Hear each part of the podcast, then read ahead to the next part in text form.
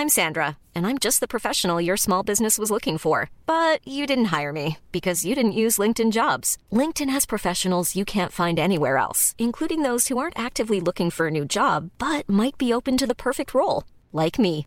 In a given month, over 70% of LinkedIn users don't visit other leading job sites. So if you're not looking on LinkedIn, you'll miss out on great candidates like Sandra. Start hiring professionals like a professional. Post your free job on linkedin.com/people today.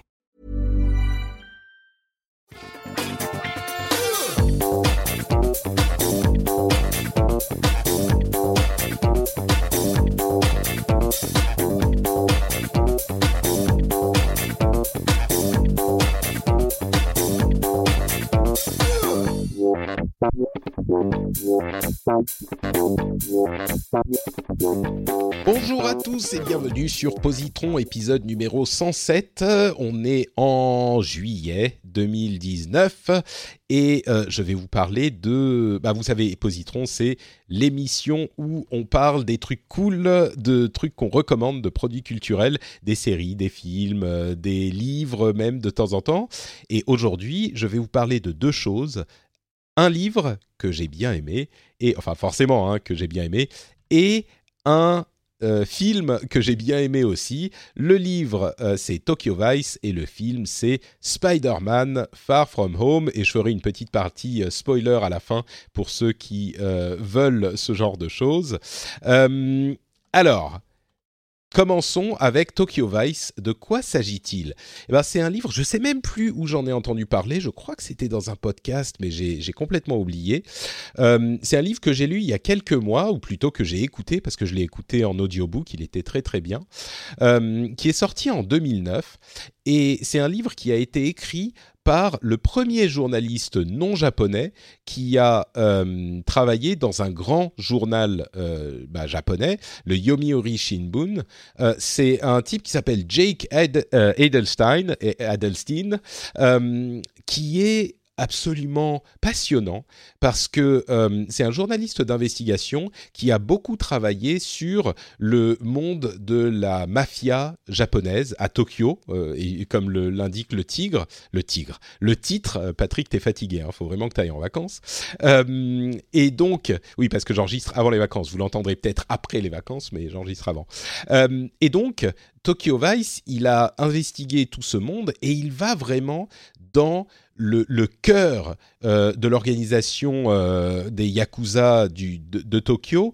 Et la raison pour laquelle ça m'a particulièrement plu, c'est à quel point je connaissais pas cet univers. Vous le savez, moi je suis un, grand amateur du Japon, j'ai vécu à Tokyo, j'ai vécu à Kyoto pendant plusieurs années, j'ai étudié le japonais euh, assez longuement, c'est un, monde et un pays qui me passionne, et j'ai toujours eu une vision du Japon où euh, même au, au niveau de, des, des organismes mafieux, c'était quand même un petit peu des bisounours. Euh, tout le monde est gentil, on est en sécurité partout, et bon, la mafia, ok, euh, ils sont sûrement méchants, mais même moi, les, les, les, les rencontres que j'ai eues, j'ai pas eu vraiment de rencontres avec la mafia, mais euh, on voit les, les, les mauvais garçons qui sont les, les tout petits euh, membres de, des Yakuza qui traînent euh, dans les quartiers malfamés. Et bon, euh, sincèrement, ils sont pas méchants, ils se battent jamais, ils font un petit peu de bruit, mais euh, pff, si, si ils euh, bousculent quelqu'un, c'est vraiment que qu'il s'est passé un truc, quoi. Et c'est vrai que c'est un aspect de la société qui est caché parce qu'ils ont une sorte de, de, de code d'honneur euh, qui fait qu'ils ne se euh, cherchent des noises. Ouf, je suis vraiment âgé. Euh, qu'ils ne se cherchent des noises qu'entre eux et donc ils vont pas emmerder les civils entre guillemets. Mais c'est c'est et, du coup moi j'avais pas l'impression que c'était quelque chose de vraiment sérieux. Et ce euh, journaliste euh, plonge dans ce monde et il, montre à quel point c'est une vraie mafia. C'est une mafia qui est euh, violente, euh, qui a ses différentes factions, qui se font une vraie guerre comme euh, on peut l'imaginer les mafias dans d'autres pays, hein, dans des pays européens ou, autres, un petit peu comme dans les films. Alors avec beaucoup de réalisme et de euh, comment dire, il décrit tout ça avec sérieux. Il y a des moments qui sont un petit peu durs quand même. N'allez pas écouter ou lire le livre si vous êtes très sensible. mais il a une, une, une, rigueur, justement, je parlais de rigueur il n'y a pas si longtemps, euh, dans son travail qui est absolument admirable et euh, il, il, décrit ce monde et les relations qu'il a eues avec ce monde euh, de manière vraiment vivante. il y a donc tout cet aspect investigation que, que, que seul lui, sur lequel seul lui pouvait écrire finalement parce qu'il est extérieur au, au, monde euh, du Japon, euh, que ça influence. Et en même temps, évidemment, c'est un aspect hyper intéressant euh, du livre et de son parcours parce qu'il parle de la manière dont il s'est, il, a intégré le Yomiuri Shimbun, il a et la société japonaise en général en tant qu'étranger. et il, parle de tout ça et c'est un autre aspect qui est hyper intéressant dans euh, le bouquin. Il parle donc à la fois de l'aspect mafia, yakuza, et de sa vie d'étranger euh, au Japon et des relations qu'il a tissées. C'est très basé sur les relations, euh, les, erreurs qu'il a fait, euh, la manière dont il s'est euh, accoquiné avec certains membres de la police et de la mafia. Euh, et, il s'est vraiment mis en danger. le, je, c'est pas un spoiler, le livre ouvre sur une situation vraiment compliquée et il s'est vraiment mis en danger et il a côtoyé et il s'est lié d'amitié avec des gens avec lesquels il aurait pas forcément dû. Et il en parle justement dans le livre, jusqu'où est-ce qu'on peut aller, etc. Donc c'est vraiment un livre qui est, qui est passionnant euh, par son sujet. Et, bien sûr, les meilleurs livres sont dans ce cas. Il est passionnant par son sujet et par sa forme. C'est-à-dire qu'on a presque l'impression de suivre un film de, de, d'enquête policière vraiment bien menée parce que c'était sa vie, euh, c'est ce qu'il a fait. Et hum, d'ailleurs, le livre a été traduit en japonais, mais aucun euh, éditeur japonais n'a accepté de le, de le publier. Donc euh, c'est montrer à quel point euh, ce qu'il a fait est un petit peu pose des problèmes au Japon. Et, et donc voilà, c'est vraiment un bouquin d'une grande qualité que je vous recommande très chaleureusement. Ça s'appelle Tokyo Vice et euh, c'est un livre de 2009. C'est euh, un livre de Jake Adelstein, Adelstein, en fonction de la manière dont vous, voulez prononcer son nom. Euh, voilà pour Tokyo Vice d'une part. D'autre part, je voulais vous parler d'un film que je viens de voir, qui est sorti au ciné il y a quelques jours, au moment où j'enregistre. Donc, encore une fois, ça, vous risquez d'écouter cet épisode un petit peu plus tard. Euh, donc, euh, c'est Spider-Man Far From Home, la conclusion de la phase 4 euh, de, de la phase 4, de la phase 3 du Marvel Cinematic Universe avec Spider-Man, Peter Parker comme Peter Parker, Peter Parker qui est Spider-Man. Je sais plus ce que je dis, je suis fatigué. je vais faire une toute petite partie sans spoiler parce que je pense que la plupart d'entre vous ont lu le film ou alors s'en foutent, ont vu le film ou alors s'en foutent. en gros, j'ai beaucoup aimé. Euh, ce que j'aime particulièrement, c'est que euh, le, le, il met euh, Peter Parker dans cette situation qui est complètement typique du, du, du, personnage dans les BD, qui est que c'est pas un super héros comme les autres et comme ceux qui ont existé jusqu'à la création dans les années 60 ou 70 de Spider-Man. C'est pas un super héros qui veut être un super héros, c'est un super héros qui fait euh, des actes héroïques parce qu'il se sent euh, plein de cette responsabilité euh, et, ça interfère avec sa vie qu'il voudrait normale en permanence. Et c'est vraiment le, point central de ce film-là. Et j'ai trouvé que c'était géré de manière vraiment habile et que c'est un aspect qui est trop peu souvent exploré dans les films de super-héros en général. Donc euh, j'ai trouvé que ça c'était pas mal foutu. Euh, il y a oh, toujours sans rentrer dans les spoilers. J'ai trouvé que euh, les relations évoluaient de, de manière intéressante. L'histoire, même si elle n'était pas incroyable, se déroulait de manière intéressante également, et que c'est une évolution qui fonctionne pour le personnage et pour l'univers Marvel en général. Donc, au, au, final, c'est pas le meilleur film Marvel de l'histoire, hein, là non plus, mais c'est une bonne bouffée d'air euh, frais après un endgame qui était euh, particulièrement lourd. Euh, là, c'est pas que c'est uniquement joyeux, mais c'est un comme le premier, c'est un film d'ado avant être un film de ou, disons autant que c'est un film de super-héros.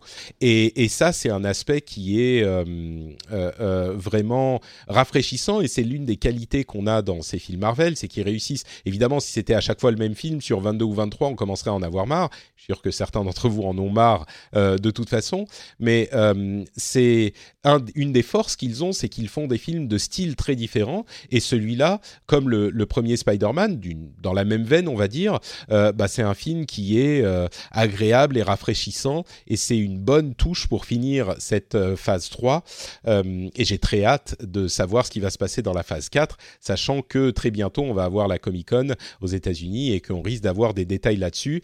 Là encore quand vous entendez cette émission peut-être que c'est déjà le cas. Donc moi là je suis encore dans l'expectative. Donc voilà pour la mini discussion sans spoiler sur Spider-Man euh, Far From Home. Euh, d'ailleurs, le prochain, si vous avez une idée pour le titre, euh, Home Improvement, Home, Google Home, etc., vous pouvez les suggérer à Marvel. et donc, on va passer à la partie avec spoiler à partir de dans 3 secondes. Donc, partez si vous ne voulez pas les spoilers de Spider-Man. Allez, 3, 2, 1, spoiler. franchement, alors, je vais vous dire ce qui s'est passé dans la salle à la fin du film entre moi et ma femme. Euh, on s'est retourné l'un vers l'autre comme on le fait toujours. Alors, alors, t'as aimé? Moi, je dis euh, ouais, franchement, c'était sympa, j'ai bien aimé. Et ma, femme qui me dit euh, écoute, non, moi, c'est la première fois qu'un film Marvel ça ça marche pas du tout. moi, j'ai trouvé que c'était vraiment mal écrit. le personnage de, de, de, Nick Fury, il fonctionne vraiment pas. Il fait des trucs complètement idiots. Euh, et, et, du coup, j'ai trouvé ça, euh, j'ai trouvé que ça faisait amateur, quoi. C'est presque une fanfiction de Spider-Man, euh, et, donc ça m'a pas du tout plu au point que je suis pas sûr de vouloir voir la suite. Et là, pour moi, évidemment, mon cœur qui qui, qui s'arrête un instant, genre. Mais ça veut dire que je vais devoir voir les films MCU tout seul. Bon, ça va, je, je me remettrai. Hein. On a quand même fait euh, euh, jusqu'à Endgame, c'est ça qui était important. On arrive jusqu'à Endgame, on finit la phase 3 ensemble. Après, tout ce qui se passe après, même si les films ne deviennent pas bien, c'est pas grave, on aura toujours euh, ces 22 ou 23 premiers films. Euh, mais donc, on était dans la salle pendant le générique et on se disait, bah, ok, enfin, elle, elle n'était pas convaincue. Euh, on se demande si on reste, s'il y a une, euh, une, une scène post-générique à la fin-fin et je regarde sur Internet, oui, il y en a une, ok, on se rassoit et on regarde. Et là, la scène que vous connaissez évidemment avec Nick Fury et euh, Maria Hill qui sont révélés étant les Skrulls, Talos et, sa femme euh, plutôt que les vrais, et Nick Fury qui est quelque part dans l'espace, euh, on ne sait pas vraiment ce qu'il fait. Et là, alors d'une part, pour moi, c'était invraisemblable, un niveau de, de retournement, de signification de tout le film, ou en tout cas d'une partie du film, euh, comme j'en ai rarement. Ça, ça redit ce qui se passe dans le film en une seconde, en une révélation, euh, de manière hyper euh, forte. et d'un autre côté, tout à coup, ça explique pas tout ce qui avait posé problème, mais ce qui avait posé problème à ma femme parce que ça devient cohérent dans cet univers. Bien sûr, il y a toujours des choses qui, qui nécessitent qu'on suspend our disbelief dans les films de super-héros, mais il y a certains trucs qui peuvent être gênants. Et ben là, le truc qui était gênant, en fait, s'explique totalement. Et toutes les conneries que fait Nick Fury dans le film, parce que clairement, euh, moi je me disais, ouais, bon, euh, franchement, c'est pas le Nick Fury le plus brillant qu'on ait vu euh, depuis le début de, de, de, du MCU. Euh, et, moi, je me disais, les auteurs, euh, ils étaient pas très en forme quand ils ont écrit ces, scènes-là. Et ben en fait, non, pas du tout. C'était alors je ne sais pas s'ils l'ont rajouté à la fin. Moi, je pense que c'était voulu dès le début. Euh, et ça, devient, ça fonctionne complètement. Et du coup, on regarde ça, on sort de la salle. Et, je, moi, j'étais bouche bée. Et ma femme se retourne vers moi. Elle me dit, tu sais quoi, en fait, cette dernière scène, elle, sauve presque le film. Du coup, ça en fait quelque chose de correct. Elle est, toujours pas euh, fan du film, mais elle dit c'est pas si mal en fait, ça va. Et, du coup, peut-être qu'elle voudra bien voir la suite. Et cet, euh, aspect de, la fin du film a été vraiment euh, bon, comme pour vous, j'imagine, mais ça a été un moment de folie dans la salle enfin dans ma tête quoi. C'était mind blown. Donc cet aspect, je voulais en parler en premier parce que c'est pour moi le plus gros retournement euh, peut-être de tous les films du MCU. Et au-delà de ça, euh, j'ai trouvé l'ensemble du film franchement pas mal foutu. Euh, je pense que tout le monde savait en allant dans la salle que Mysterio était un, méchant, et donc tout le monde attendait le, moment où on allait révéler que c'était un méchant. Et en fait, c'était juste au, je sais pas, au, moment où je commençais à me dire peut-être que non, mais non, quand même, c'est un méchant. Et ben c'est là que ça se révèle. Alors le monologue d'exposition où il explique tout, j'avoue que j'ai trouvé ça euh, un petit peu malhabile, mais vraiment pour le coup, parce que euh, c'est vraiment le méchant qui explique son truc. Et je trouve que l'excuse de on fait un toast euh, euh, on, lève notre verre à notre plan qui a marché, fonctionne pas totalement. À côté de ça, euh, le fait qu'il montre les, les différentes personnes qui étaient dans les films, enfin en l'occurrence il y a euh, surtout ce scientifique qui a cette, cette scène dont tout le monde se souvient, avec Jeff Bridges qui lui dit Tony Stark managed to build this in a cave with a bunch of scraps. Tout le monde se souvient de cette phrase. Il l'a, il l'a dit d'une manière tellement forte. Et on se souvient du type qui est qui qui est qui recule face à Obadiah Stane dans le premier Iron Man. Et le fait de le ramener ici, c'est fait avec tellement d'intelligence et de et de de malice en fait.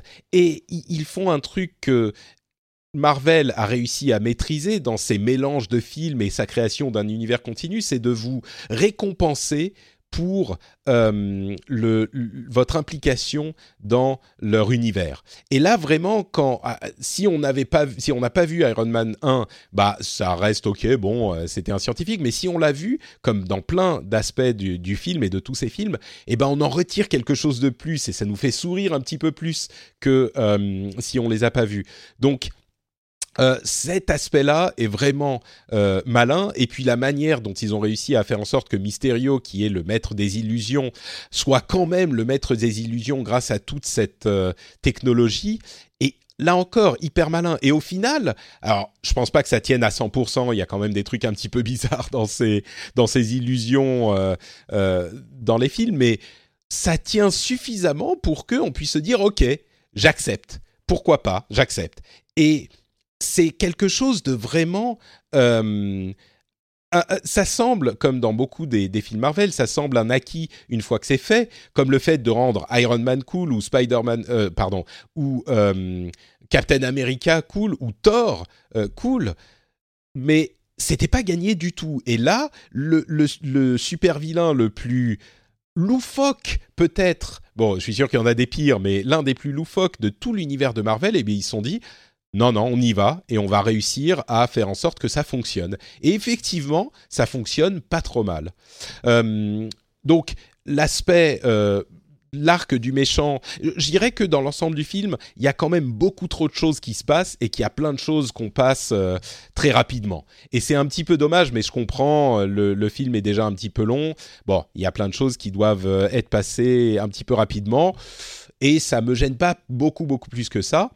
Surtout que, encore une fois, l'aspect principal du film, ça reste Peter Parker qui essaye de juste d'avoir des vacances, quoi. Il veut juste être, avoir un petit break après avoir été dans l'espace, après s'être, euh, euh, avoir perdu son mentor. Euh, d'ailleurs, oui, cet aspect, le, à quel point ça repose sur Tony Stark, ça me dérange un petit peu. Dans le premier, on se disait bon, c'est pour amener les gens au ciné. Là, je trouve que ça fait un peu beaucoup quand même. L'ombre de Iron Man qui plane sur tout le film, y compris avec les méchants, y compris avec l'héritier, y compris avec sa disparition ça fait quand même beaucoup. Euh, là encore, c'est pas un truc qui casse le film pour moi non plus, mais je, comprends que euh, ça devient un petit peu lourd au bout d'un moment. Donc j'espère qu'ils vont pas non plus euh, trop appuyer sur ça jusqu'à pendant trop longtemps. Mais le, parcours de Tony, de, Peter Parker, qui veut juste avoir des vacances, il veut juste un break euh, de ses responsabilités de super-héros, ça fonctionne hyper bien. Et je trouve ça euh, vraiment bien retranscrit, surtout que, comme je le disais, c'est un aspect important du, du, personnage dans les comics. Euh, le quoi d'autre? La relation entre Peter et ses potes euh, et surtout euh, MJ je trouve qu'elle fonctionne super bien. Euh, MJ était un petit peu on, on c'est pas qu'elle était caricaturale dans le premier, mais on aurait pu euh, la voir partir dans euh, quelque chose d'un petit peu trop exagéré. Et ben en fait non, elle est très bien écrite, elle est très bien jouée. Je trouve qu'elle a pas assez de temps à, l'écran.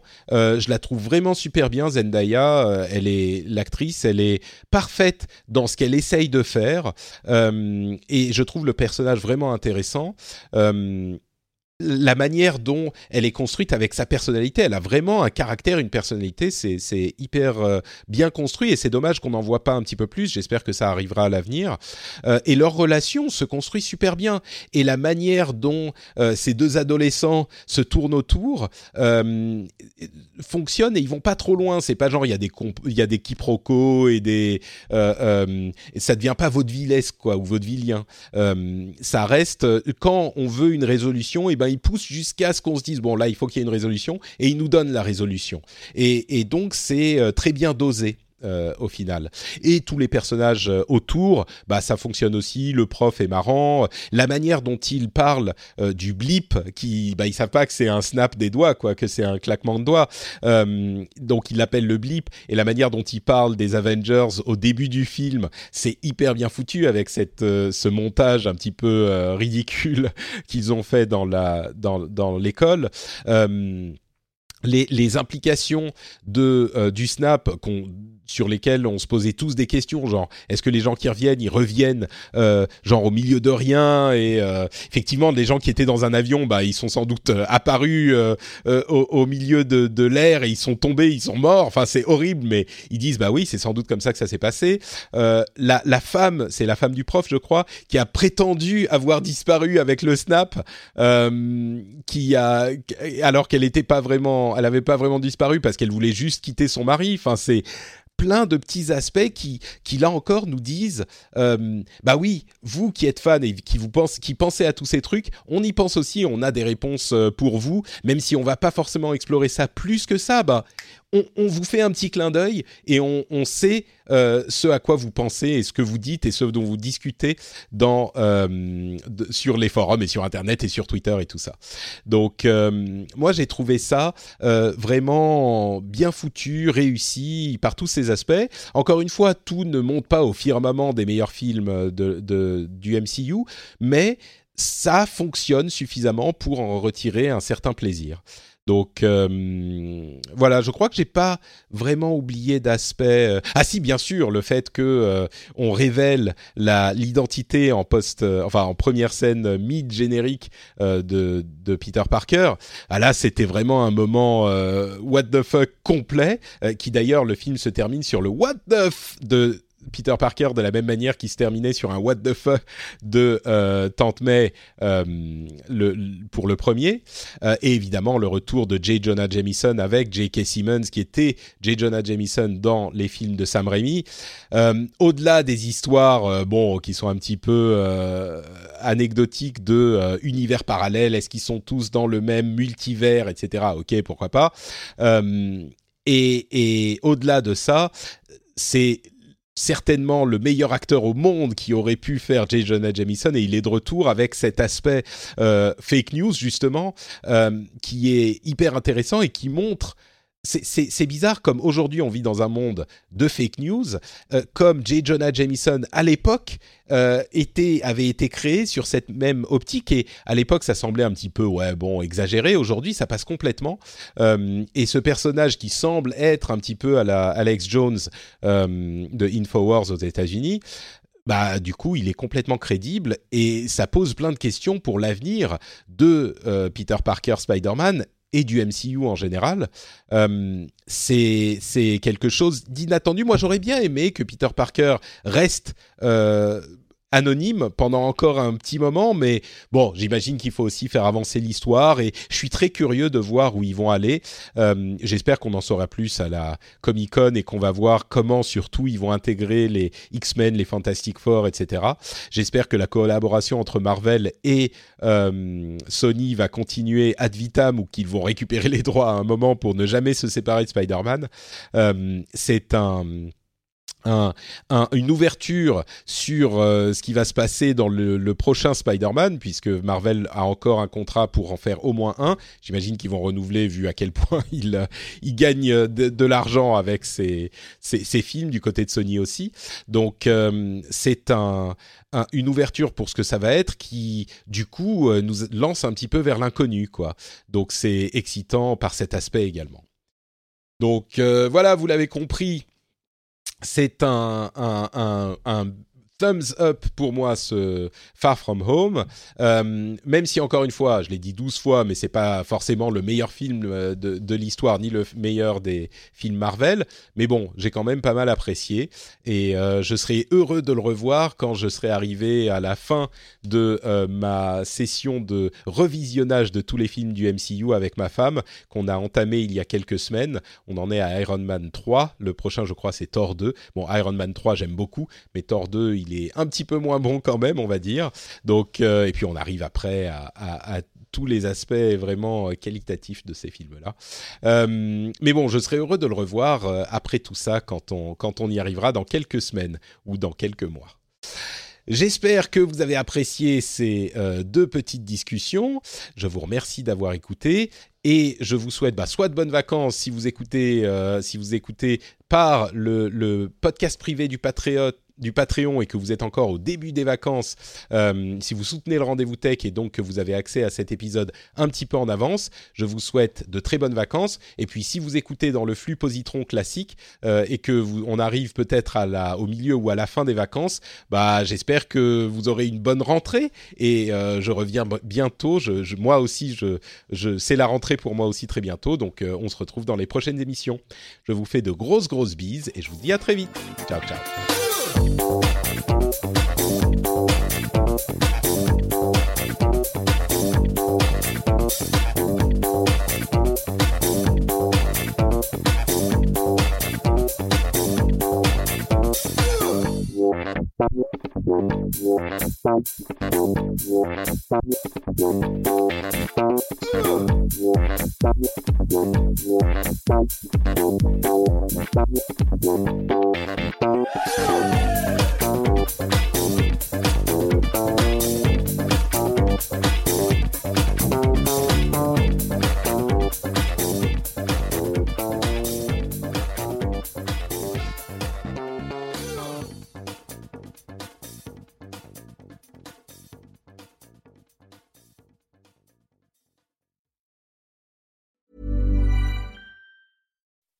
When you make decisions for your company, you look for the no-brainers. If you have a lot of mailing to do, stamps.com is the ultimate no-brainer. Use the stamps.com mobile app to mail everything you need to keep your business running with up to 89% off USPS and UPS. Make the same no-brainer decision as over 1 million other businesses with stamps.com. Use code PROGRAM for a special offer. That's stamps.com, code PROGRAM.